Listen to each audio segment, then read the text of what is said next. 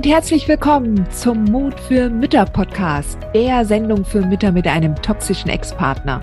Ich bin Heidi Duda, Buchautorin, Coach und Gründerin von Midlife Boom. Ich zeige dir Wege auf, wie du dem Gefühl der Hilflosigkeit im Alltag oder auch im Familiengericht Lebewohl sagen kannst und endlich wieder in deine Stärke kommst, damit du zum Leuchtturm für dein Kind wirst.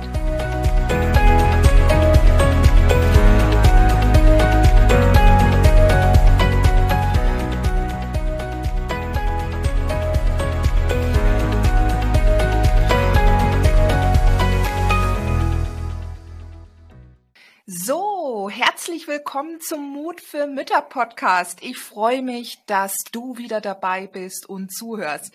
Falls du dich wunderst, ich bin ein bisschen erkältet, meine Stimme hört sich ein bisschen nasal an und äh, belegt, aber äh, es geht noch gut, denn ich habe heute einen ganz wunderbaren Gast hier bei mir im Studio und zwar ist das die Anna. Hallo Anna.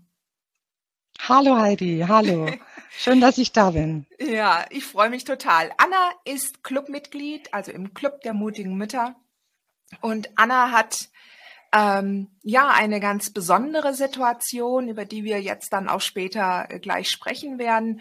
Und Anna hat vor allen Dingen eine Wahnsinnsentwicklung hinter sich. Aber bevor wir da in die, in die Details gehen, liebe Anna, stell dich doch kurz den Hörerinnen vor, wer du bist und wie viele Kinder du hast und wie deine aktuelle Lebenssituation aussieht. Gerne, sehr gerne. Ja, genau. Ich bin Anna, ich bin 50 Jahre alt und habe zwei Kinder, lebe in ähm, der Großstadt äh, im, in Bayern und eines meiner Kinder lebt bei mir, hat den Lebensmittelpunkt, das Aufenthaltsbestimmungsrecht komplett bei mir. Und das zweite Kind, den sehe ich leider kaum bis gar nicht. Da arbeiten wir aber dran mit äh, allen Mitteln, die uns zur Verfügung stehen. Mhm. Anna, wie alt sind deine Kinder? Also der, äh, ich habe zwei Jungs, der ältere ist äh, 16, der jüngere 12. Okay, also ein, ein sehr, sehr spannendes Alter. Ähm, eigentlich sind mhm. alle Altersklassen sehr, sehr, wie soll ich sagen, herausfordernd für uns Mütter. Ja, aber man sollte das niemals unterschätzen, auch bei den älteren Kindern, gerade wenn es in die Pubertät geht oder in die Vorpubertät.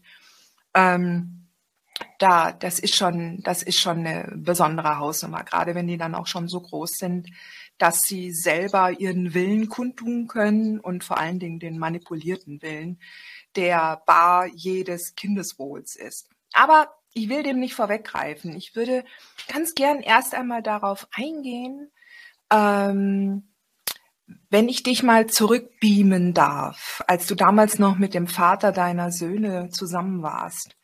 Wann hast du in der Beziehung festgestellt, dass da was nicht stimmt? Bist du gegangen oder hat er die Beziehung aufgelöst? Also ich muss gestehen, ich ähm, habe es wirklich gemerkt, relativ am Anfang, direkt nach der Hochzeit, da waren noch keine Kinder da. Mhm. Da spürte ich mh, hm, nach der Hochzeit, nach der hat sich komplett verändert. Das war richtig so nach so, der nach der Hochzeit, dass er sich na, so in der Hochzeitsnacht, oh, in der Hochzeitsnacht oh, okay. noch, wo äh, plötzlich Gemeinheiten kamen, ähm, Beschimpfungen, Beleidigungen. So, ich habe das dann mal abgestempelt im Sinne von okay, das war jetzt sehr anspruchsvoll, sehr anstrengend, ähm, vielleicht auch einfach ein, ein, Druck, der da war ähm, und habe das mehr oder weniger alles so ein bisschen entschuldigt es wurde ja dann auch wieder besser.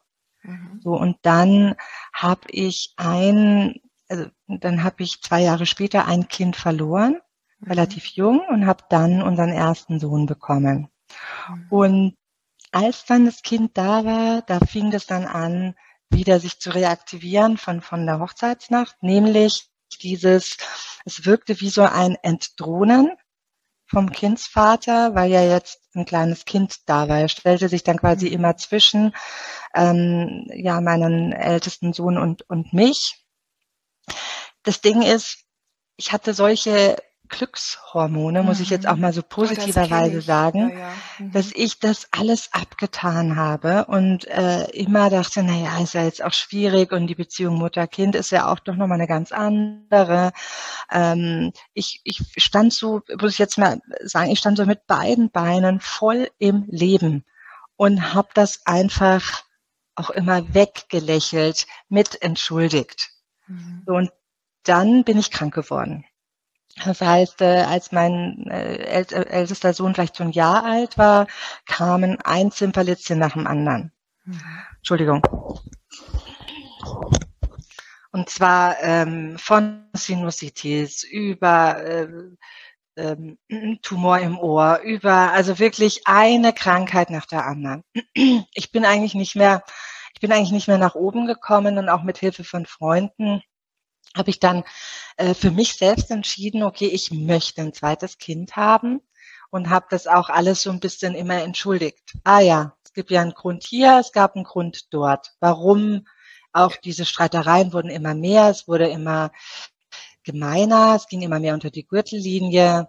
Und ich wollte aber ganz, also ich wollte, ich komme aus einem Weltbild, ich wollte Familie für die, für, für die Kinder da sein ich wollte äh, Vater, Mutter, Kind quasi auch Familie leben mhm. und auch dort ein Vorbild sein. Mhm. Was kannst, kannst du dich noch an die Gedankengänge erinnern, bevor du dich für das zweite Kind ja aktiv entschieden hast? Ähm, also mal äh, generell davon abgesehen, ähm, ich kenne das mit den frühen Anzeichen, mit dem frühen Bauchgefühl, was ignoriert wird, was schön geredet wird und und auch die Idee, die hinter der Familie steht. Also mhm ich weiß, dass das zieht, aber kannst du dich noch dran erinnern, dass als du, du hattest ja da eine sehr schwierige Konstellation für dich. Du warst ja nicht glücklich, oder? Zu nee. Zeitpunkt. Nee. Nein, ich war also in der Beziehung nicht glücklich, hab sie mir aber teilweise glücklich geredet und habe mhm. auch nach Punkten gesucht. Es gibt ja auch Dinge, die er gut gemacht hat. Mhm. Das also ist ja nicht gab, alles schlecht. Nein, ja. nein. Also und von dem her äh, ne, hat man dann halt äh, ich angefangen, äh, an mir zu arbeiten. Mhm. Hab mir Hilfe gesucht, dachte, okay, wahrscheinlich bin ich das Problem. Mhm. Müssen wir es mal äh, von einer anderen Warte aus betrachten. In diese Kerbe ist er dann sofort auch reingegangen. Klar. Weil das spüren die ja äh, sofort. Also war ich natürlich natürlich auch das Problem, aber es war auch ein Problem, dass ich ein Problem gesehen hatte. Also es war, man konnte irgendwann gar nichts mehr richtig mhm. machen. Und daraufhin habe ich mich auf das konzentriert, was mir wichtig ist, die Kinder, mhm. also in dem Fall mein ältester Sohn, mhm. war ja eins erst da, mhm. und meinen, meinen Job, den ich mit Herz und Seele mache. So, mhm. und dann habe ich für mich entschieden, es gab einen Mediziner, ehrlich gesagt, der hat mal zu mir gesagt, sind Sie in einer glücklichen Beziehung. Als ich mit der hundertsten äh, Mittelohrentzündung mhm. ankam, ähm, und, und, und das lächelte ich natürlich dezent weg und dann natürlich äh, alles wunderbar.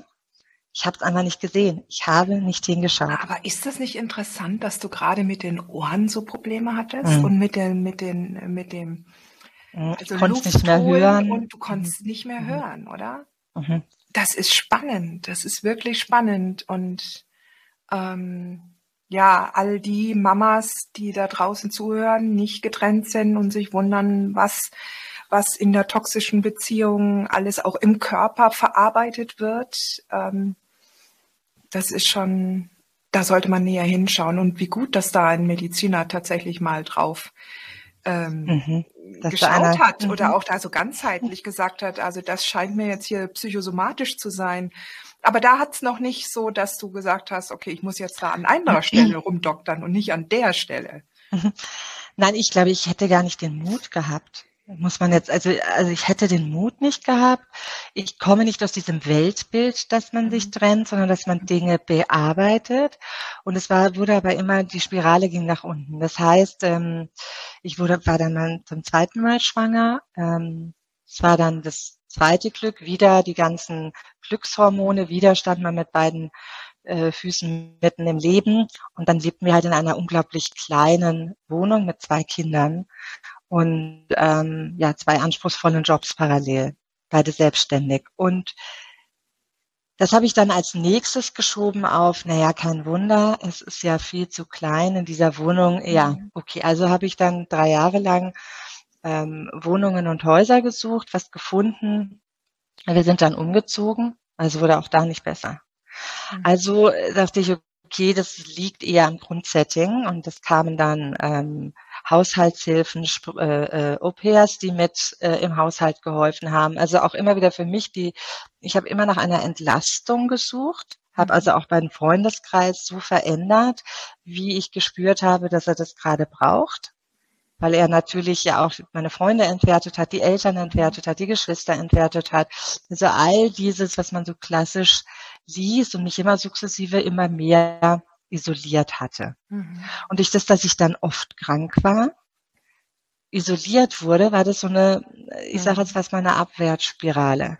Das heißt, als ich dann für mich zum ersten Mal den Entschluss gefasst hatte, ich gehe jetzt, also zuerst habe ich dran gearbeitet, lass uns eine Paartherapie machen, lass uns dies machen. Braucht er nicht. Er, er, ich, ich wäre ja das Problem, nicht er. Ähm, also, ne, also da gab es so viele Anzeichen, aber ich bin einfach nicht jetzt gegangen. Dann ist ja egal, ob das jetzt diese Freunde sind oder jene Freunde. Dann habe ich habe das Setting immer so angepasst, damit es eben funktioniert. Und ich hatte ja die Kinder und die waren so mein Ein und alles. Mhm. Und ähm, naja, und irgendwann äh, ist dann auch ne, ein bisschen Gewalt dazu gekommen. Das Gebrülle wurde immer mehr, der Alkohol wurde mehr. Mhm. Das heißt, keines dieser Streitereien ist je geendet. Also diese Streitereien gingen teilweise bis nachts um zwei, nachts um drei, manchmal die ganze Nacht durch und am nächsten Tag ging man arbeiten. Und dann hatte ich in den Schränken ähm, Gläser gefunden und Tassen, wo man den Alkohol noch roch.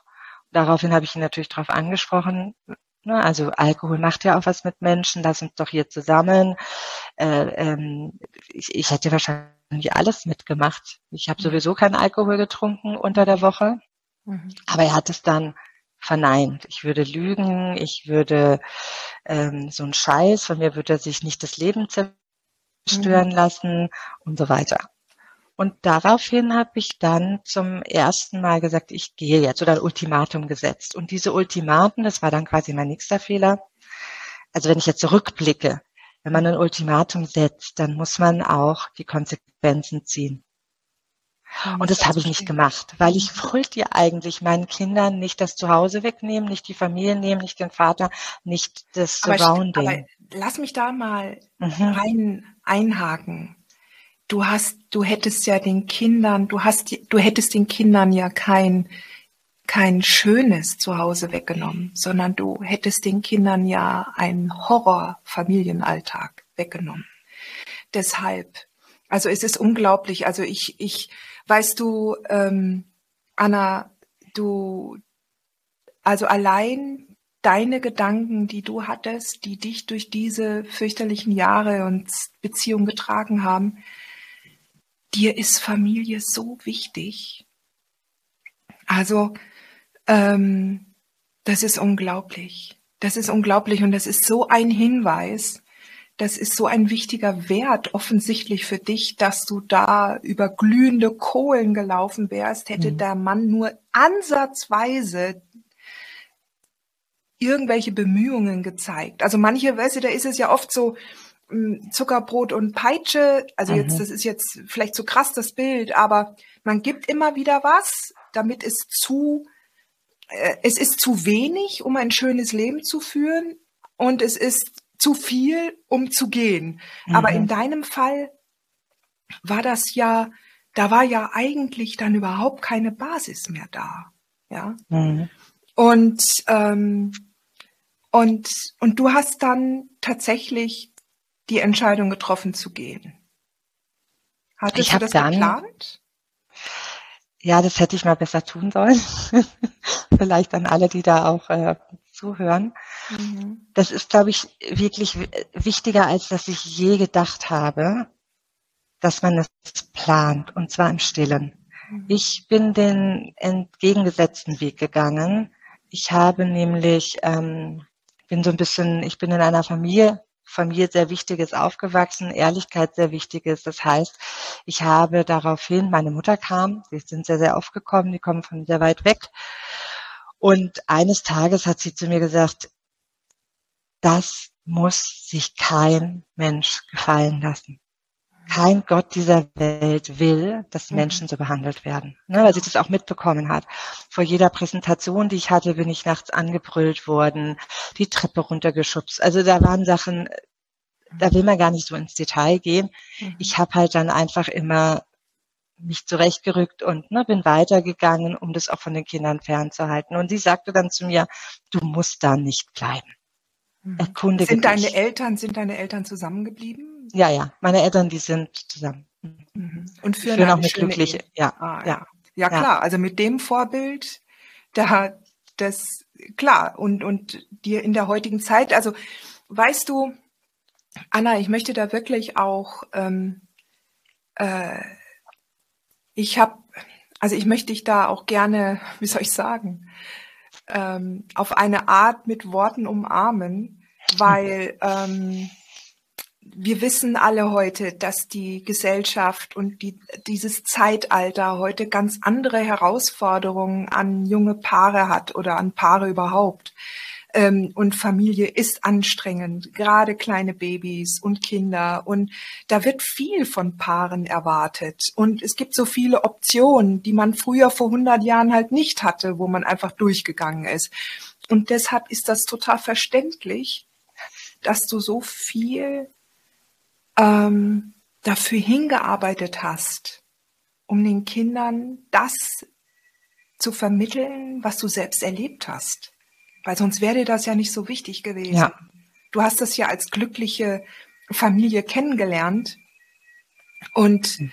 und ähm, und der Mann hat ganz fürchterlich seinen seinen Hass auf dich projiziert. Also das, was ihm selbst an Liebe und Selbstliebe sehr wahrscheinlich gefehlt hat. Also wenn das jemand so austickt und mhm. ich meine, was ich auch kenne und was ich auch oft bei Mamas höre mit einem toxisch-narzisstischen Ex-Partner oder wenn die, wenn die Babys gerade da sind, dass die sehr schnell sehr getriggert werden, wenn zum Beispiel gestillt wird. Oder wenn die merken, was ein ganz normaler Vorgang ist, dieses Bonding, gerade am Anfang, in den ersten Wochen und Tagen, ähm, die werden extrem getriggert. Sehr häufig kommt das vor. Also ich will jetzt hier nicht keine Verallgemeinerung aufstellen, aber es ist nicht selten, dass mir das Mamas erzählen und ich habe das selber auch erlebt. Ähm, aber, aber es ist äh, wirklich es gut ist, zusammengefasst. Also was ich viel später dann auch rausgefunden hatte, der Vater, also der, der Kindsvater, die Eltern, sein Vater hat zwei Frauen parallel nebeneinander hergehabt oder immer noch. Mhm. Also mit der einen hat er drei Kinder, mit der anderen zwei Kinder. Und er kommt aus der verheirateten Seite mit den drei Kindern. Und das ist natürlich, ne, die Mutter ist weggerannt, äh, die hat das alles nicht ertragen, konnte, hat aber den Mut nicht gehabt zu gehen. Und äh, die Kinder haben die Liebe nicht erfahren. Also da bin ich felsenfest davon überzeugt, mhm. dass das daher auch stark getriggert wurde. Mhm. Und naja, also ich, ich kannte eben genau das Gegenteil und wollte genau das auch geben, weil das mhm. sind ja so die schönen Seiten. Familie ist für mich, dass man, ich komme auch aus einer Großfamilie, äh, Familie ist für mich, dass man eigentlich mit Menschen zusammenkommt, die würde man sich im Zweifel als Freunde gar nicht suchen. Mhm. Ja, da sucht man ja so ein bisschen like-minded mhm. Personen. Und bei Familie ist es ja so, dass jeder eine andere Position besetzt. Mhm. Wenn es viele Kinder sind, sind es die unterschiedlichsten Positionen. Was es ja dann auch wieder sehr spannend macht, weil das ja so ein bisschen den Blickwinkel erweitert. Mhm. Und ähm, naja, also so waren wirklich meine Eltern oder meine Mutter die, die Ausschlaggebende, die gesagt hat, go, run, jetzt, wir helfen dir, wir stehen alle hinter dir. Oh, wie schön. Mhm. Das war ähm, wirklich ein Segen. Und dann bin ich zu einem äh, Anwalt gegangen und habe ihn darüber informiert und habe gesagt, ich gehe zu einem Anwalt, ich erkundige mich, tu das auch.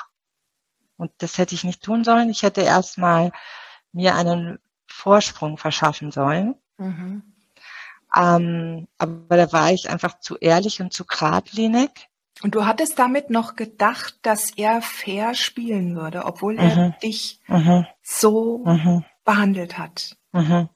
Mhm. Ich dachte, Gab es irgendwelche Anzeichen, dass er kooperativ dich aus der Beziehung gehen lassen würde? Nee.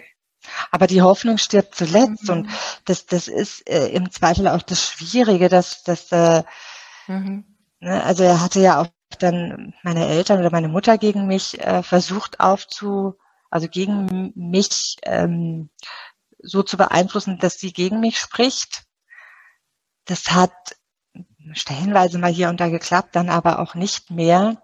Nur die machen das auf so eine raffinierte Art und Weise. Und wenn man selber das gewohnt ist und daran glaubt, dass jeder Mensch was Gutes hat, und da glaube ich felsenfest dran, ich glaube auch, dass diese Persönlichkeiten, ob jetzt psychopathisch oder soziopathisch oder wie auch immer man das nennt, mhm. narzisstisch, ähm, dass diese Menschen eigentlich krank sind. Und Absolut.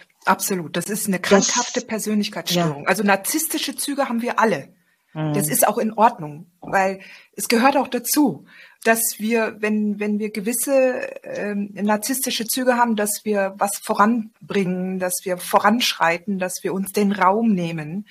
Und ähm, aber in dem Moment, wenn wir über eine Pathologie sprechen oder über die Typen, die jetzt, also jetzt deiner ganz speziell ist ja, also wir können, wir können wirklich schon sagen, es gibt unterschiedliche Schubladen für äh, toxisch-narzisstische Männer, unterschiedliche Grade.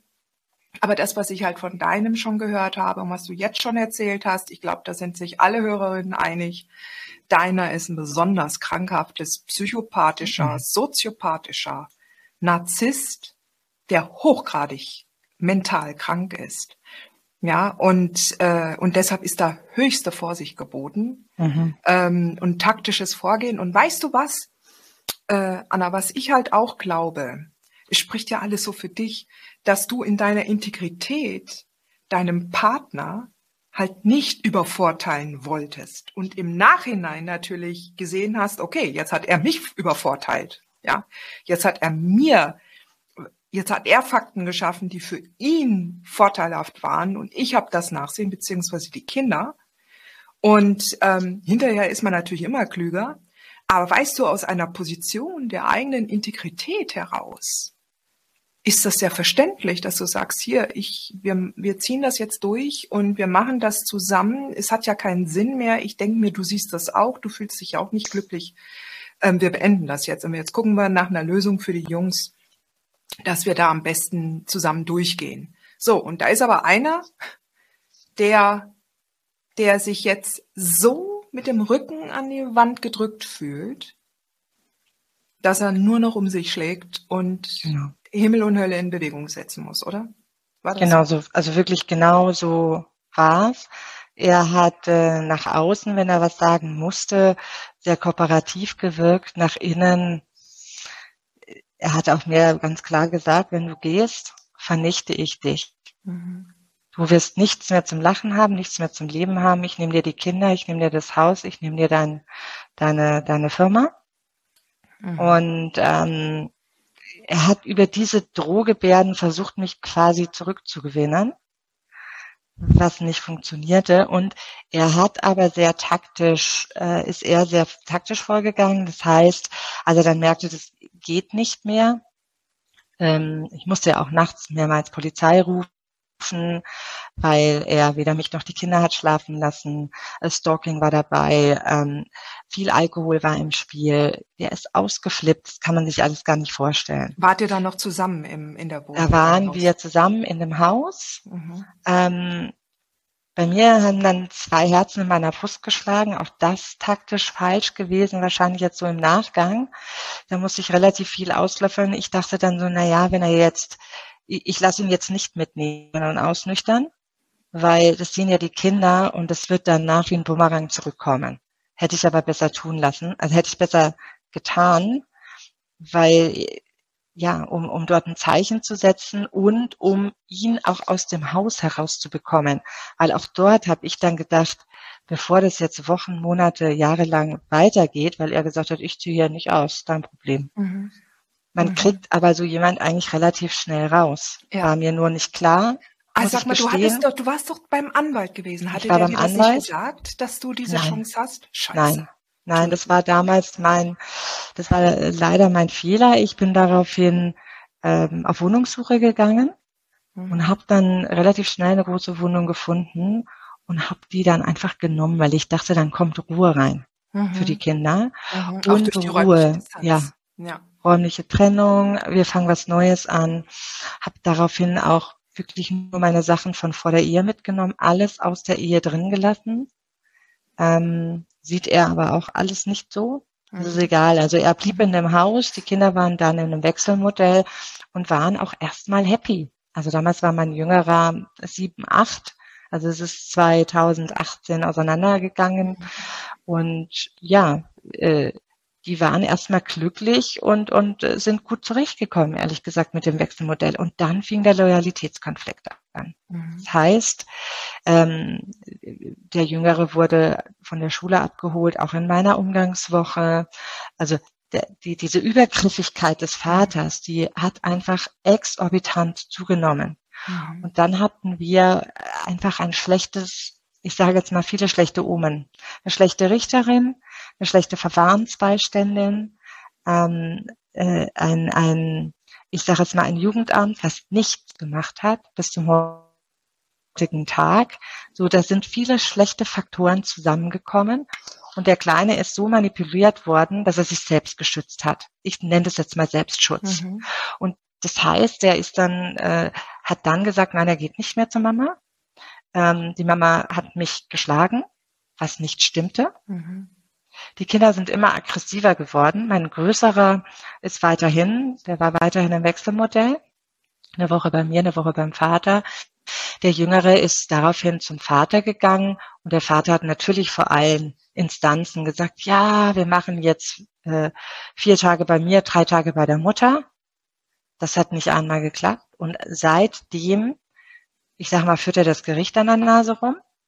Also mhm. werden alle drei Monate werden die Modelle gewechselt, mal eine Stunde alle alle zwei Wochen, mal ein ganzes Wochenende.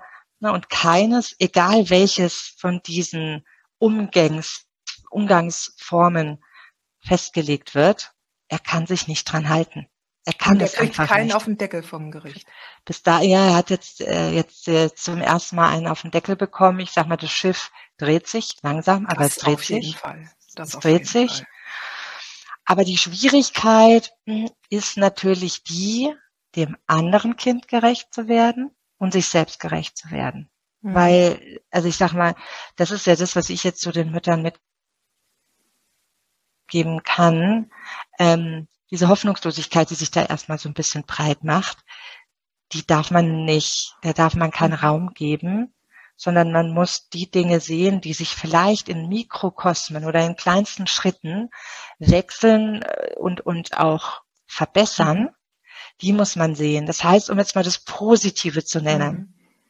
Mein ältester Sohn hat ADHS mhm. und ist quasi die Lebendigkeit von drei Kindern, würde ich jetzt mhm. einfach mal sagen unglaublich empathisch, sehr sozial, hat wahnsinnig viel Herz, ist sehr emotional und ist einfach präsent und da mhm. und hat Energie für ja, einen ganzen Hühnerstall. Und der hat endlich die Aufmerksamkeit bekommen, mhm. weil ja immer der Jüngere da war, der sich zwischen ihn und mir gedrängt hat. Und jetzt hat er mich gehabt zu 300 Prozent. Mhm.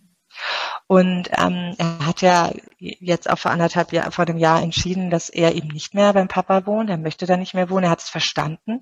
Er konnte es zwar nicht verbalisieren, ja, er fühlte sich auch schlecht, hat Angstzustände bekommen mhm. und merkte, irgendwas tut ihm da nicht gut. Mhm.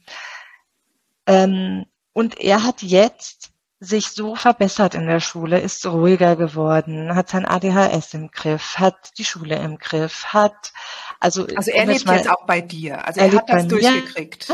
Mhm. Ja, ja, ja, er hat äh, ja, er war da relativ klar, hat hat es wahrscheinlich auch gespürt, ist natürlich auch älter. Mhm. Er würde es nicht verbalisieren, weil dann würden wir ja verlangen, und das war wahrscheinlich auch schwierig für mich lange nachzuvollziehen, Sie würden wahrscheinlich verlangen, dass sie ihren eigenen Vater, ja. wie sagt man, äh, ablehnen. Und ja. damit auch ein Teil von sich. Das kann man nicht verlangen. Nee. Der Vater ist der Vater, er hat es verstanden. Er hat dann die Augen und die Ohren zugemacht wo er sich selbst schützen konnte und hat für sich mehr oder weniger einen Weg gefunden, den Vater ab und zu zu sehen, aber dort eben nicht mehr diese Nähe und Enge zu haben und dann damit auch nicht mehr dieser Gefahr auseinander, also dieser dieser Gefahr äh, ausgesetzt zu sein. Mhm. Hat ist der Vater selber gegenüber den Jungs handgreiflich geworden? Ja, ah. mehrmals, mehrmals. Also er er hat einfach kein, wie gesagt, in meinen Augen ist er krank. Er hat kein Gespür für Menschen, für emotionale ähm, Empathie, die ist nicht vorhanden.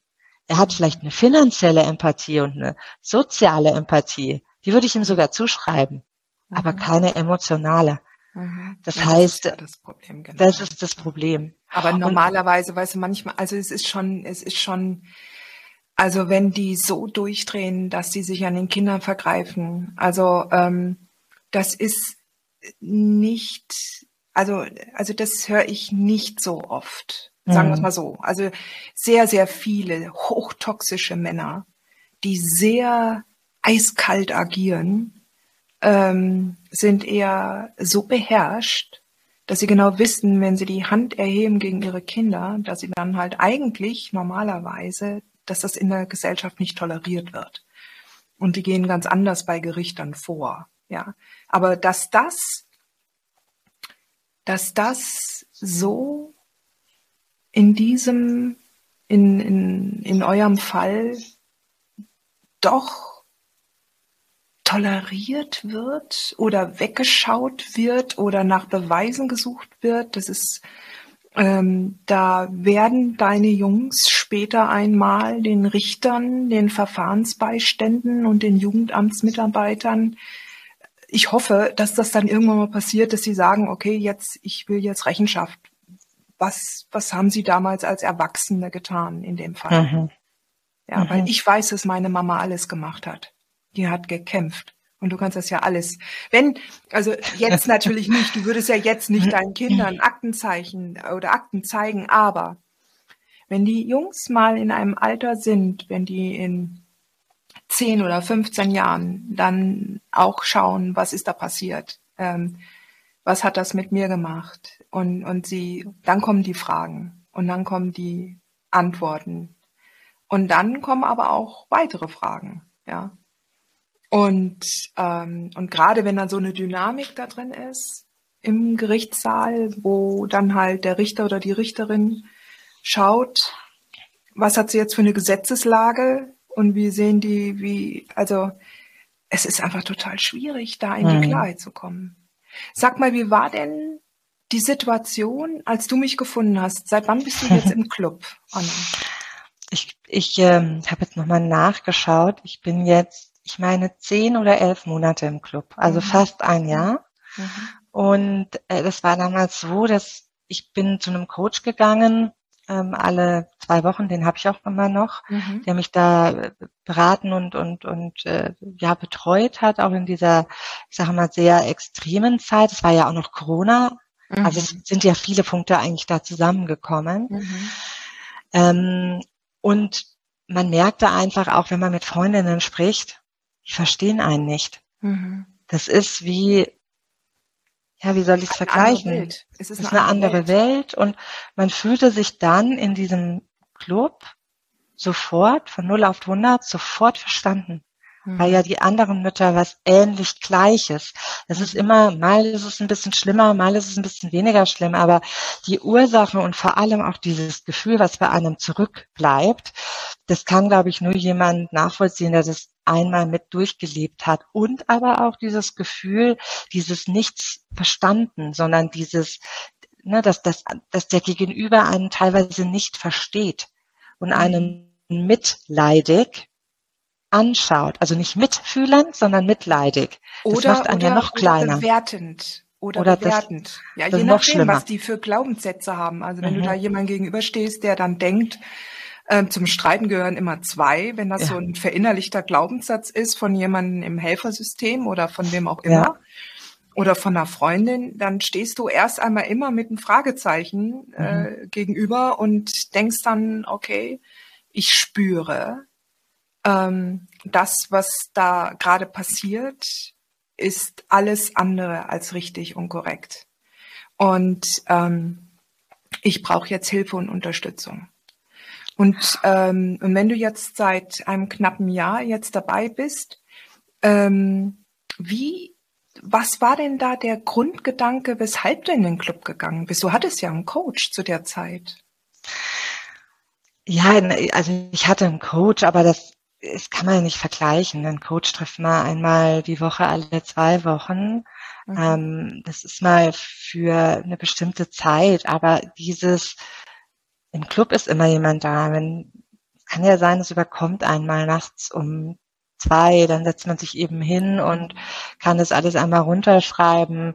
Im Zweifel ist noch jemand anders da, wenn nicht, kommt am nächsten Tag eine Rückmeldung. Aber das, was dann dadurch ge gegeben wurde, ist Kontinuität und eine Art Struktur, die man bekommen hat, eine Anleitung, die einem das Gefühl gegeben hat, ja, also das ist schrecklich, aber Mhm. Ne, wir konnten so, so wie kleine Kinder, die am Wegesrand an jeder Blume, an jedem Schmetterling, an jedem weiß ich was, was Schönes sehen. So gibt es eben in der schrecklichen Art oder in dem, in dem, ich sage jetzt mal schwierigen Setup, nennen wir es einfach mal besser so, mhm. gibt es ja trotzdem kleine Funkelsteine hier und da. Und die, darum geht's auch irgendwie den Blick und ähm, die Gedanken so ein bisschen zu lenken, zu sortieren, zu verstehen auch. Ja, also ja, das ist ja so der erste Weg, dass man relativ viel versteht. Ich bin, habe dann angefangen vor vier, fünf Jahren bin ich äh, zum Joggen übergegangen und dann auch immer gleich eine Stunde, anderthalb, wo ich dann deine Podcast-Teile gehört habe mhm. mit den mhm. anderen Frauen oder ähm, andere Podcasts, um einfach mhm. in ein anderes Mindset reinzukommen. Und mhm. das ist eigentlich, das ist es eigentlich gewesen. Ich kann mich super erinnern am Anfang, als ich zum ersten Mal den, ähm, den Segelschein, quasi den Test gemacht habe. Wo stehst du denn?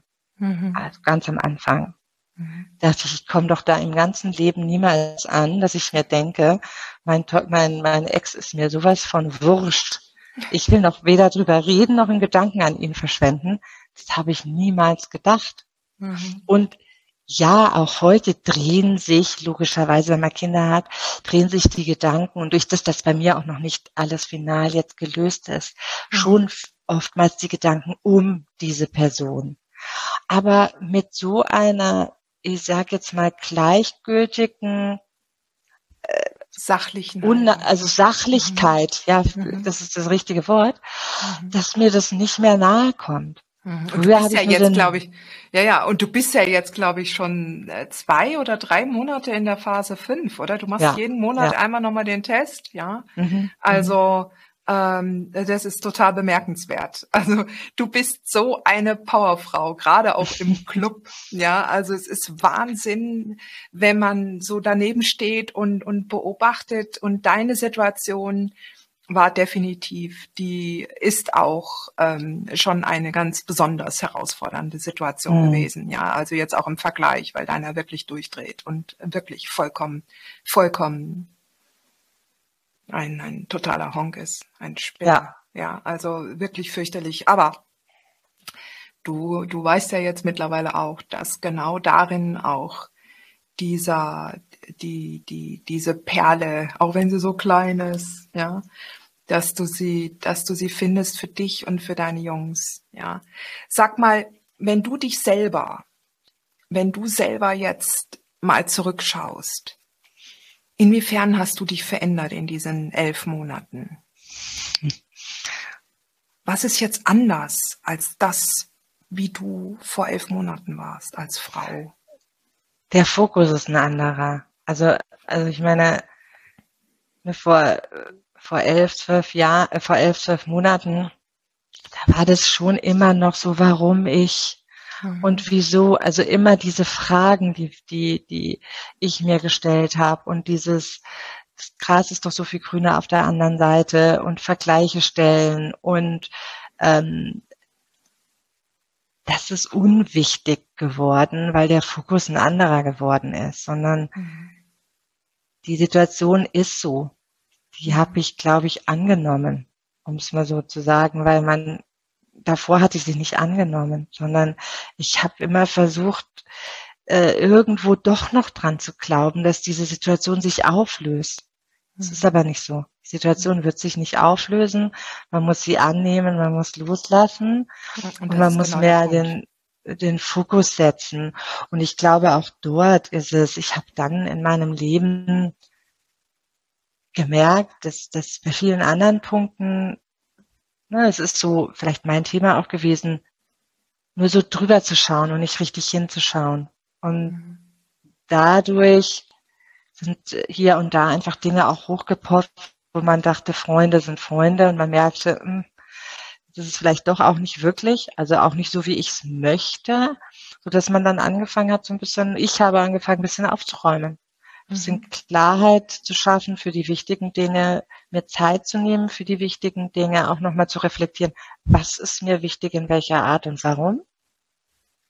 Und dadurch, ja, ich würde sagen, ist der ich finde nicht, dass jeder immer nur einen Tiefgang haben muss, aber ich finde, der ist mir schon wahnsinnig wichtig, dass da eben gewisse Werte auch vorhanden sind und so konnte ich mich auch wieder auf genau das konzentrieren, was mir wirklich wichtig ist, die Freunde, die mir wirklich am Herzen liegen und für die habe ich viel, viel mehr Zeit und mhm. auch für die Kinder, die selbst die wenige Zeit, die ich mit meinem Jüngsten habe, also ich habe mir so oft die Frage gestellt, soll ich ihn loslassen? Weil wir über Loslassen sprechen. Hilft es ihm? Hole ich ihn aus diesem Konflikt, wenn ich ihn wirklich loslasse? Ähm, was man auch ein Stück weit machen muss, muss man, glaube ich, machen.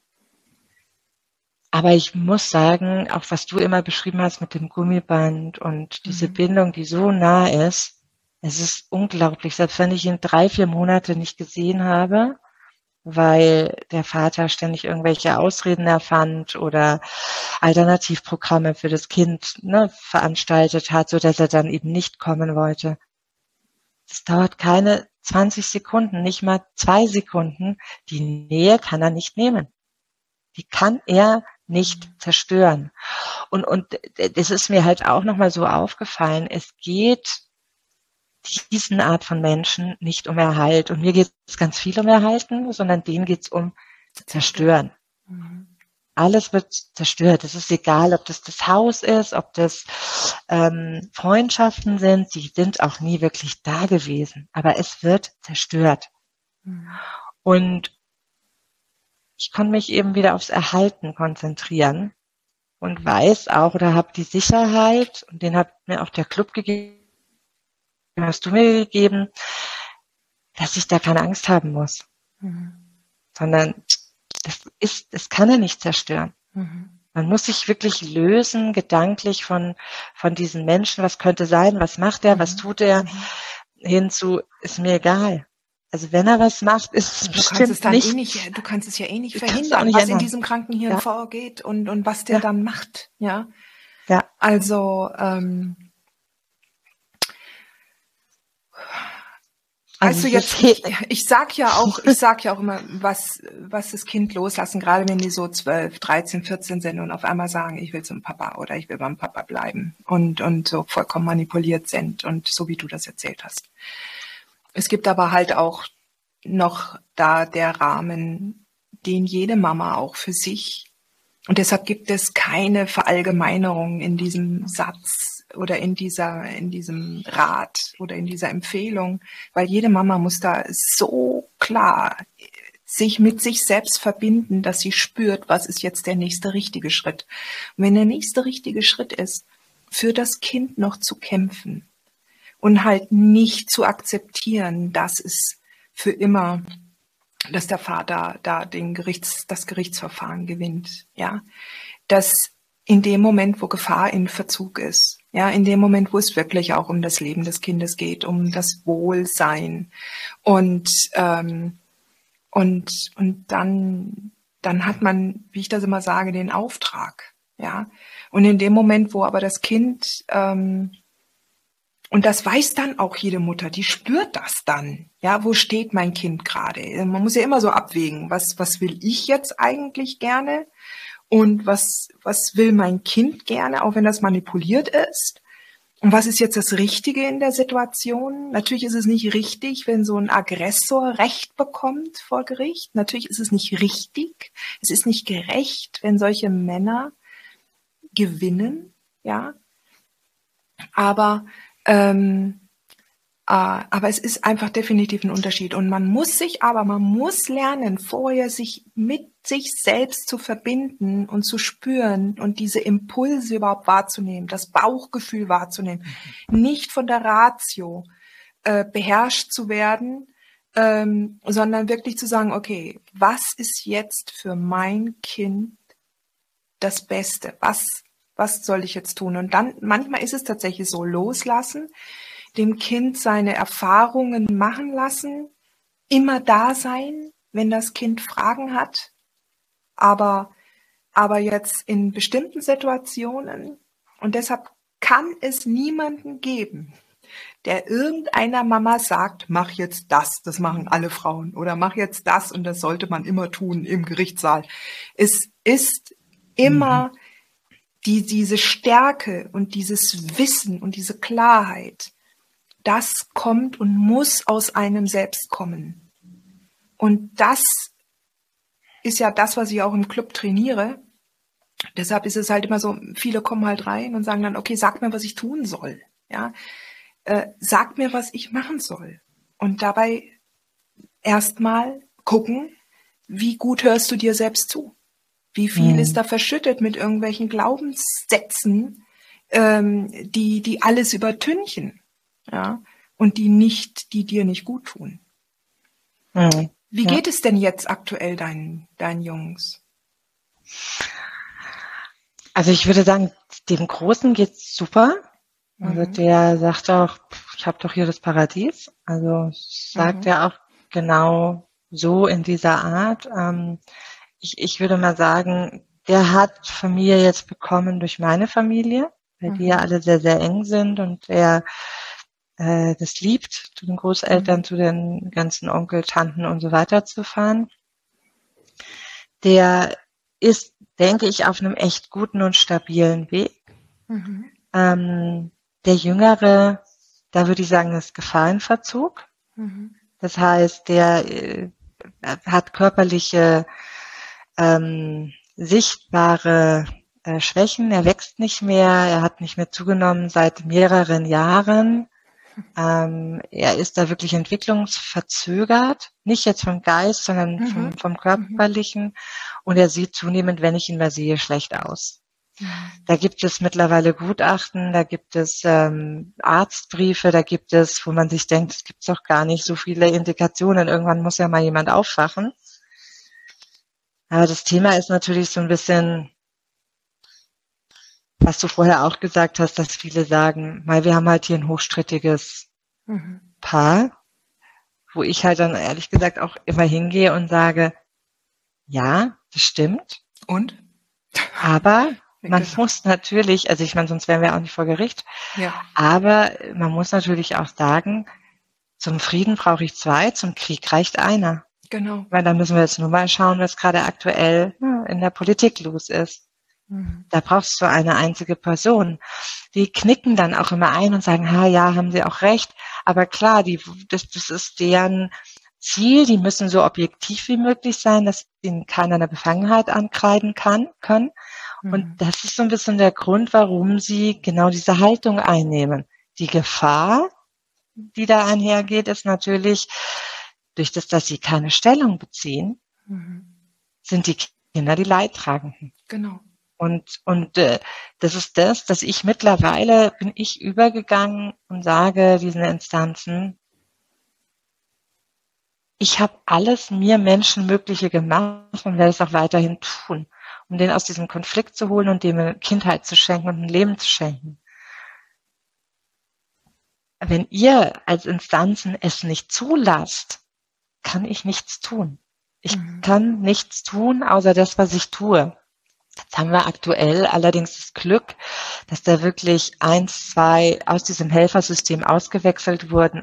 Ne, die kommen mit einem frischen Blick, die sehen das, die, ähm, da merkt man jetzt auch, die sprechen ganz anders und die sehen es ähnlich wie ich.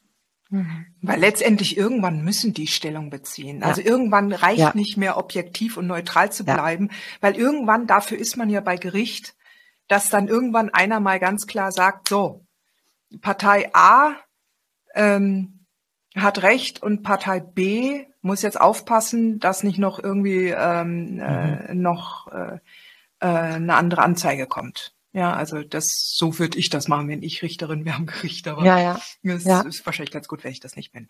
Ähm. Ach doch, ich glaube, es wäre gut. Du wärst es. Ja, Mann, ich würde auch. Also ich meine, man fragt sich dann manchmal, wo ist denn die Menschenkenntnis geblieben? Mhm. Aber das Ding ist natürlich, ich glaube, es ist in der Tat schwer, weil die sehen ja nur einen mini, mini, mini eine Facette aus einem großen Ganzen. Und äh, jeder weiß auch, dass in dieser Facette stellt sich ja meistens dann der ähm, toxische Partner auch plötzlich wie ein Schauspieler äh, perfekt auch da. Das ist unglaublich schwierig, das wirklich rauszukristallisieren. Mhm. Was ich, da habe ich auch ehrlich gesagt Nachsehen. Wo ich kein Nachsehen habe, ist selbst, dass Psychologen bei psychologischen Gutachten teilweise sich nicht trauen, eine Stellung zu beziehen. Das ist der Hammer, oder? Aber ich meine, bei, bei Gutachten, wir wissen ja, dass 75 Prozent fehlerhaft sind. Ja. ja, kann man eigentlich äh, pauschal sagen, durch die Bank 75 mhm. Prozent der Gutachten sind fehlerhaft und ähm, und also von daher ähm, das ist das ist definitiv ähm, schwierig. Ich muss aber auch dazu sagen, äh, Anna, dass ähm, es auch nicht an jedem Gericht so abläuft wie jetzt in deinem Fall. Also es, mhm. wir haben hier immer wirklich individuelle dynamische Faktoren und ähm, äh, und ich meine, ich kann das auch mal verstehen, dass Richter und Richterinnen und Verfahrensbeisitzer und was nicht alles, dass die halt auch ähm, eine Zeit brauchen, um hinter diese Maske blicken zu können. Ähm, aber weißt du, wenn sie es selbst nach ähm, also weißt, wenn sie beim ersten oder beim zweiten Verfahren noch nicht schaffen, gut.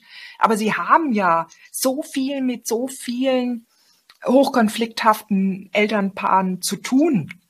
Sie haben doch die Menschenkenntnis und dann spätestens nach dem vierten, fünften, zehnten Verfahren äh, muss doch irgendwann einmal der Groschen fallen und wenn dann auch noch ein Gutachten da ist, was dann auch bescheinigt, dass, dass es den Kindern ähm, äh, oder einem Kind schlecht geht, ja, und wo alles sich verdichtet.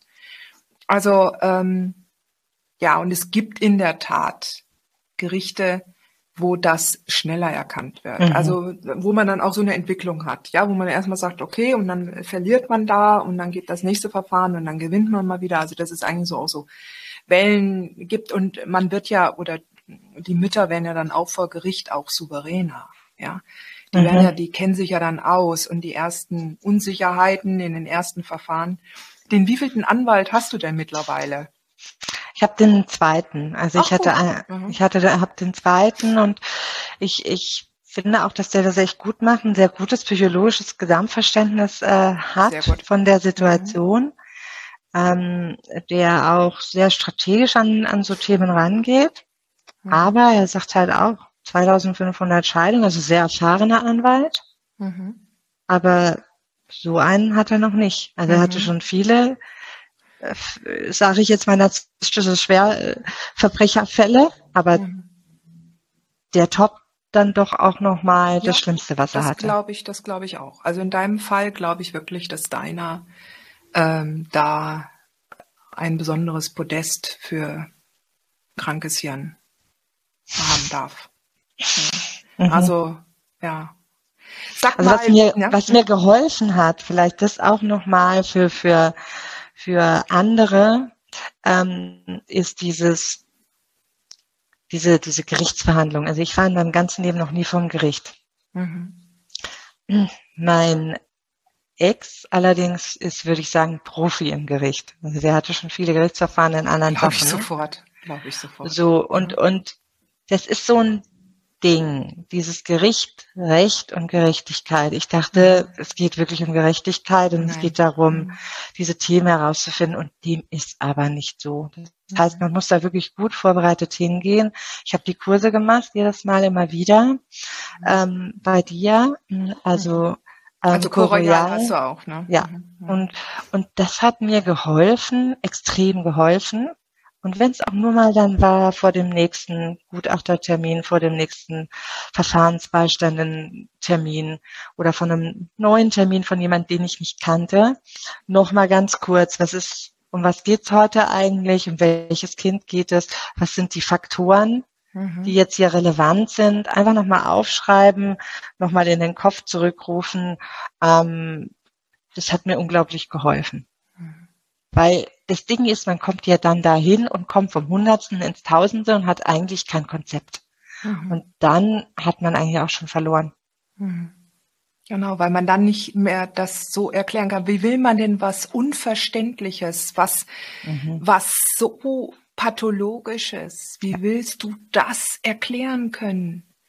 Ja, und wenn du da nicht ein Konzept vorher dir überlegst oder auch deine Rolle im Gericht, begreifst und schaust und auch wenn man sich da mal so davon loslöst, im Gericht geht es gerecht zu. Es geht nicht um Gerechtigkeit. Es geht darum, dass ein Antrag gestellt wird, den die Eltern können sich nicht einigen, also muss jetzt ein Dritter die die die Sorgerechts oder oder die den, den, den das Umgangsrecht festlegen und entscheiden. Ja, nicht mehr und nicht weniger. Und dann guckt man sich das an und dann gibt's die Dynamiken und dann gibt's halt äh, den menschlichen Faktor und jeder hat so seine Klischeevorstellung und jeder hat da vielleicht gerade am Morgen was Schlechtes gegessen oder hat selber Stress daheim und, und dann gibt es ein sehr undurchschaubares, eine sehr undurchschaubare Dynamik. Und umso wichtiger ist es, für die Mamas mit toxisch-narzisstischen Ex-Partnern und Kindsvätern, dass die unbedingt in ihre Klarheit vorher kommen, damit sie wie ein mhm. Leuchtturm wirklich aus diesen ganzen verwickelten Argumenten, verwickelten Nebelkerzen, die ein toxischer Mensch nun mal einfach zündet, dass sie wie wie ein, ein Fundament, also wie, also richtig fundamental, mir fehlen gerade die Worte, also richtig fundamental in mhm. dieser Nebelwolke dastehen, damit mhm. der Richter oder die Richterin erkennen kann, ah, da ist die Klarheit. Ich orientiere mich mal besser an, an diesem Elternteil, ja. Aber ja, es ist auch, ist ein, auch ein, ein Prozess für die. Ja? ja? Die wachsen und die Richter, äh, die wachsen ja auch mit den Verfahren. Mhm. Ja? Also, also das, das ist schon in der Tat so, durch das, dass man natürlich dann über Jahre so konditioniert wurde oder dressiert wurde, da braucht der Ex nur ein Stöckchen werfen und mhm. schon springt man da wieder drauf mhm. an. Mhm. Und darum geht es gar nicht. Also ich meine, ich habe das ja bei mir selber gemerkt. Da mhm. wurden dann im Gerichtssaal irgendwelche Sachen, natürlich, da wurde, nichts stimmt ja sowieso, was der sagt. Wenn er den Mund aufmacht, erzählt er halt Lügen. Aber, mhm. ne, also man versucht ja dann immer diese Lügen gerade zu stellen. Und das ist verloren. Und, und das ja. ist natürlich verwerflich. Ja. Das ist verwerflich, habe ich lange nicht verstanden, weil ich immer sagte, ja, aber ich muss das doch sagen, wie es wirklich war. Oder dass das doch gar nicht stimmt ja, wenn da irgendwelche Behauptungen aufgestellt werden, dann hattest du mal in irgendeinem diesem Podcast gesagt, ja, sind halt Geschichtenerzähler. Und mhm. ähm, das reicht dann auch schon. Mehr muss man nicht sagen. Ah, ist ja interessant, habe ja noch nie gehört, diese Art der Geschichte. Mhm. Aber okay, auch eine Möglichkeit. Und äh, mhm, gar nicht erst darauf einzugehen, weil die ganze ja. Energie fließt nämlich dann in diese Nebelkerze oder in diese Lüge. Ver kostbare Zeit wird vergeudet man verliert den Faden, man auf einmal geht die ganze Diskussion in eine vollkommen falsche Richtung. Mhm. Und da dann klar zu bleiben, zu sagen und das abzutun, nee, ich also muss ich jetzt zu jeder Geschichte, muss ich zu jeder Lüge, die jetzt äh, der Vater äh, äh, unserer Kinder da erzählt, muss ich die jetzt, muss ich darauf eingehen? Ist das jetzt relevant für mhm. das, was wir heute besprechen müssen? Also ähm, ja, da muss man auch erstmal reinwachsen. Sag mal, Anna, wo siehst du denn heute noch für dich Entwicklungspotenzial? Wo, wo, du bist ja schon in Phase 5, du hast ja schon quasi deinen Segelschein in der Tasche, aber ähm, Siehst du noch einen Bereich, wo du sagst, okay, also ich, weißt du, ich selber glaube sowieso immer an lebenslanges Denk äh, Lernen, lebenslanges Entwickeln. Mhm. Da gibt's kein Ende. Ja, also ich möchte auch noch mit 90, 95 will ich auch noch was lernen und mir noch was aneignen. Aber was ist zum Beispiel jetzt deiner Meinung nach so dein nächster Entwicklungsschritt, wo du im Moment noch nicht stehst? Noch mehr Ruhe zu bekommen und Selbstsicherheit, würde ich jetzt mal mhm. sagen. Also einfach dieses, ich lasse mich schon auch noch, also ich bin einen Riesenschritt weitergekommen. Mhm. Und ich glaube, so wie du, man lernt nie aus. Also mhm. jedes Buch, was man liest, äh, bringt einen Schritt weiter. Ähm, jede, jeden Kurs, ich habe jetzt gerade einen Achtsamkeitskurs gemacht, ähm, mitgemacht, da ging es aber eher um achtsam führen, wobei ich mhm. ja Familie ja auch als eine Art mhm. Führung mit ansehe, von dem her, mhm. das kann man mhm. sowohl als auch wieder anwenden. Ich glaube, wir lernen nicht aus. Mhm. Und ähm, ich glaube auch für mich jetzt, ich brauche diese Weiterentwicklung weil ansonsten ein Stillstand wäre für mich der Tod. Mhm. Ähm, für uns alle. Also uns alle. würde ich würde ich auch so mhm. sehen. Aber das mhm. heißt, ich brauche noch mehr Sicherheit. Ich lasse mich schon auch manchmal, dass ich mich in so Gedankenwelten, ich sage jetzt mal, ablenken lasse wo, wo ich einfach denke, durch das, was natürlich mein Jüngster wirklich äh, körperliche Ausprägungen hat, er kommt nicht in der Schule mit, er wird immer weiter isoliert und im Prinzip ist er auch immer kränker, also sprich mhm. hat auch eine Sinusitis nach der anderen und das ist für mich so ein bisschen ein Déjà-vu meiner eigenen Geschichte mhm. und aus meinem eigenen Ding raus, also überhaupt aus meiner eigenen Geschichte damals rausgekommen zu sein, war so ein unglaublich schwerer, harter Weg und ich war erwachsen. Mhm. So, und das ist für mich das Schlimmste, daneben zu stehen, alles zu tun, was ich tun kann und den Rest sein zu lassen und an das Gute zu glauben. Aber weißt du, Anna, jetzt gerade, wenn du dir vorstellst, dir hat aber damals bei deinem Weg und auch deine ganzen Krankheiten, deine, Psy deine äh, Psychosomatik, mhm. ähm, dir hat ja da keiner geholfen. Da wusste ja auch keiner, was Sache ist. Also du hast das alles selbst finden müssen. Und das mhm. ist das Harte. Ja. Jetzt, du bist aber jetzt in der Klarheit. Du weißt ja, was das ein Mensch ist, den dein Kind nun mal Vater nennt. Den deine Kinder Vater nennen. Das ja. heißt, du kannst deine Jungs, wenn die mit den Fragen auf dich zukommen, ganz anders anleiten. Du kannst die ganz anders begleiten. Und so hart, wie das für dich gewesen ist, aus dieser Beziehung herauszukommen, das ist trotzdem immer noch ein anderer Weg, der nicht ja. dein, der für deine Jungs nicht der gleiche sein muss. Die haben ihre eigenen Schwierigkeiten, die haben ihre eigenen Gedanken, die haben ihre eigenen Glaubenssysteme über sich aufgebaut. Ihr seid immer noch getrennte Menschen. Und das heißt, der Weg ihrer Entwicklung wird individuell sein. Da sind auch die Wege von den beiden Jungs. Und du hast ja gesehen, was der Große für einen Fortschritt, für einen Riesenschritt mhm. gemacht hat. Warum soll der Kleine das nicht auch können? Und du bist da und du kämpfst jetzt darum, dass der, dass der Kleine gerettet wird. Ja. Das ist das, was ich, das ist das, was ich tue und das, ich glaube auch dran. Also, mhm. Also ich glaube 300 Prozent daran. Ähm, ja, ich, ich bin früher bin ich immer, wenn ich joggen gegangen bin, bin ich immer für die Freiheit, für die Liebe, für die Freunde, für die Familie, für die Gerechtigkeit. Ich weiß nicht, wie viele Kilometer ich für die Gerechtigkeit gerannt bin. Ähm, ja, ich glaube wirklich daran, dass das wird eines Tages kommen. Die Schwierigkeit ist eben, das gibt gute und schlechte Tage. Und es gibt mhm. natürlich einfach auch mal Tage, da sagt man,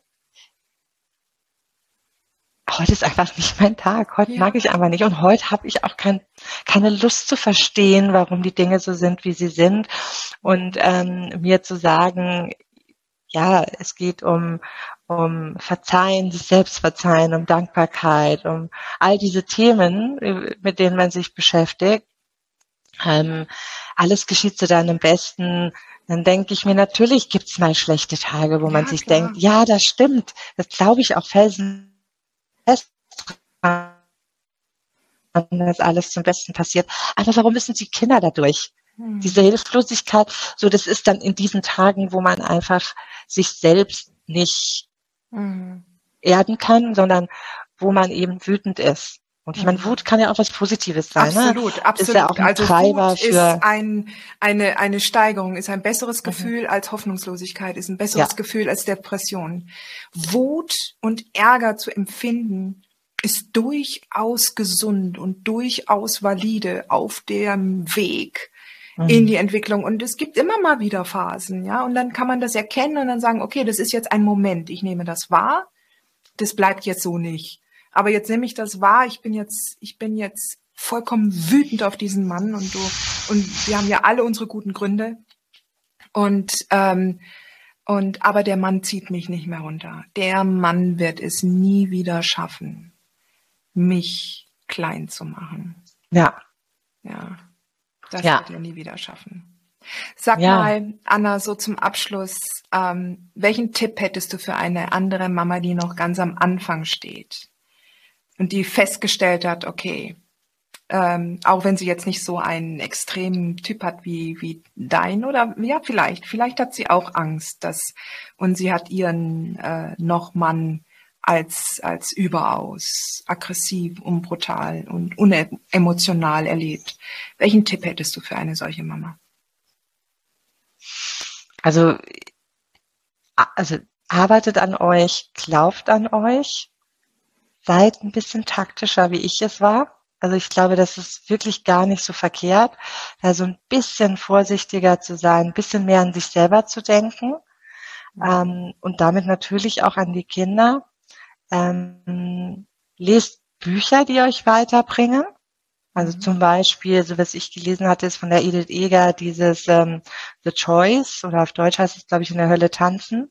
Mhm. Äh, das ist ein wunderbares Buch, was sich, was einem so viel Lebensfreude gibt in so einer traurigen Gesamtgeschichte eigentlich. Ähm, ja, verändert den, den Blick und glaubt wirklich dran und geht, geht diese Schritte durch. Mhm. Also macht jeden Tag, kümmert ihr euch 10, 15, 20, 30 Minuten, manche machen es auch länger und, und, und äh, geht die einzelnen Schritte im, im Club durch und verinnert, also versucht das zu verinnerlichen mhm. und das wirklich zu leben. Mhm. Und dann glaube ich auch, dass es total wichtig ist, den anderen sein zu lassen. Habe ich lange gebraucht, das wirklich äh, dieses Aber, Aber, Aber einfach wegzulassen. Mhm. Der ist, wie er ist. Wir mhm. können ihn nicht ändern. Mhm. Genau. Der wird im Zweifel, mein Vater hat immer gesagt, die einzige Sicherheit, die du hast, ist, dass da wieder irgendein Quatsch rauskommt. Mhm. Und so war es auch. Ne? Mhm. Also der sagte das dann, selbst in der schrecklichsten Situation, äh, verliert den Humor nicht. Mhm. Ja, also verliert das Positive vom Leben nicht und es geht bergauf. Und man sieht dummerweise erst, wenn man einen Weg gegangen ist und zurückschaut, wie viel man eigentlich gegangen ist. Mhm. Am Anfang denkt man, oh Gott, es geht ja, es geht überhaupt nicht voran. Ja, Aber man, es, ist, es ist selbst die kleinen Schritte, die summieren ja. sich. Und dann schaut man zurück und denkt, wow, ist das schon, mhm. ist das schon ein mhm. Wahnsinnsweg. Also deshalb wirklich den Mut fassen, einfach mhm. loszugehen und sich nicht davon abhalten zu lassen, oh, der Berg ist so groß, ja, sondern einfach zu schauen, okay, vielleicht halten wir uns nicht so an den Berg, sondern wir gucken einfach so, wir gucken uns so einen Weg an, der, der einfach auch meinetwegen ein bisschen durch die gerade Ebene läuft und der so ein bisschen dadurch durch die Weide oder durch Natur meandert, ähm, wo man dann halt sagen kann, okay, ähm, ich bin schon ganz schön weit gekommen. Ja, und ähm, es ist nichts, was wir nicht packen können. Ja, wir können das. Und äh, mhm. immer Richtet, einen Schritt. zu gehen. Einen Schritt nach dem anderen und den Blick auf sich selber zu richten, mhm. weg von dem anderen, von dem wir sowieso nichts erwarten können und den wir auch nicht ändern können, von dem die einzige Gewissheit ist, ist, dass, dass diese Person auf Zerstörung aus ist. Da wird nichts Produktives kommen. Also kann man sich auch gleich mit der gesamten Energie auf sich selber richten. Genau. Du, Anna, das ist so ein schönes Gespräch jetzt gewesen. Ich bin dir so dankbar, ja. dass du dich gemeldet hast für dieses Gespräch, denn ähm, ich hoffe sehr, dass viele Mamas, die das jetzt gehört haben, den Mut fassen und gehen.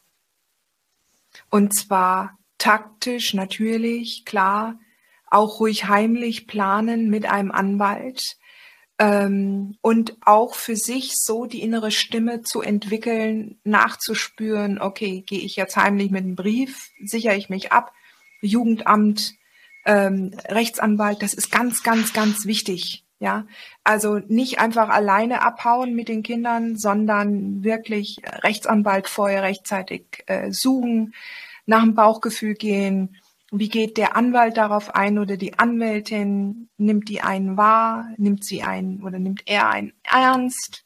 Und, und dann wird geschaut und geplant. Dann wird das Jugendamt informiert und schon mal so äh, vorbereitet. Und dann macht man es zur Not auch tatsächlich mit äh, Unterstützung. Entweder dass ein guter Freund oder eine Freundin oder halt auch ähm, vielleicht sogar die Polizei dabei ist, wenn einer mhm. da so äh, richtig durchdreht. Ja, aber in der Regel ist es schon so. Bevor es allzu schlimm wird, ähm, besser immer gehen, nicht darauf warten, dass der, dass der andere gehen muss. Das Haus ist nur ein Haus oder die Wohnung ist nur eine Wohnung. Man wird immer was anderes finden. Das sind alles nur materielle Güter. Das, da kommt wieder was nach. Ja, mhm. aber der, das Sein, das Selbst, die Achtung, der Respekt, den man sich selbst gegenüber schuldet, nicht nur anderen gegenüber.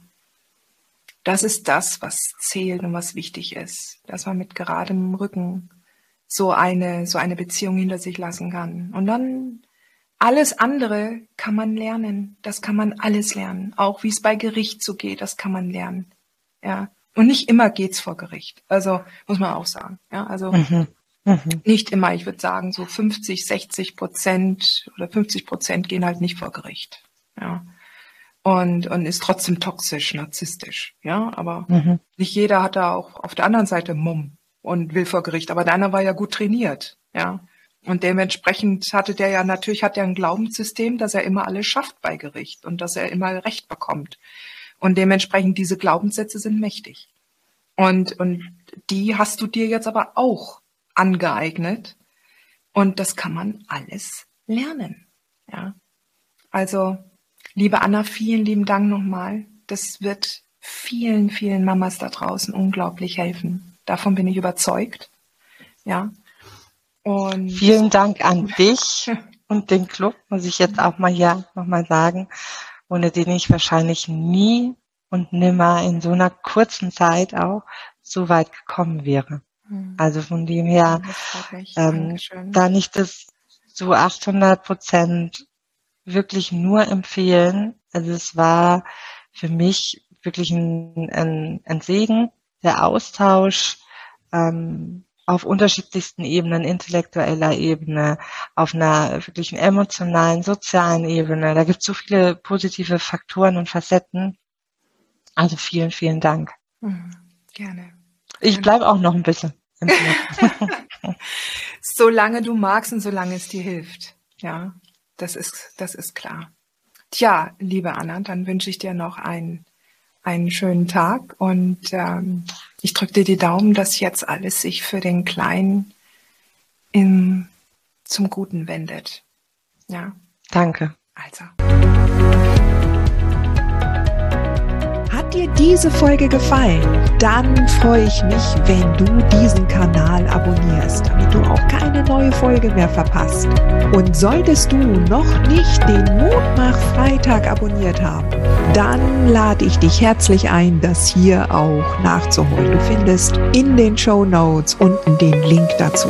Der Mutmach-Freitag ist etwas ganz Besonderes. Jeden Freitag bekommst du dann in deine E-Mail-Inbox eine Information, wenn ich jetzt zum Beispiel einen neuen Blogartikel geschrieben habe oder du erfährst weitere hilfreiche Tipps und Werkzeuge, die das Wochenende für dich einläuten. Ich freue mich, wenn du mitmachst und wünsche dir noch einen wunderschönen Tag.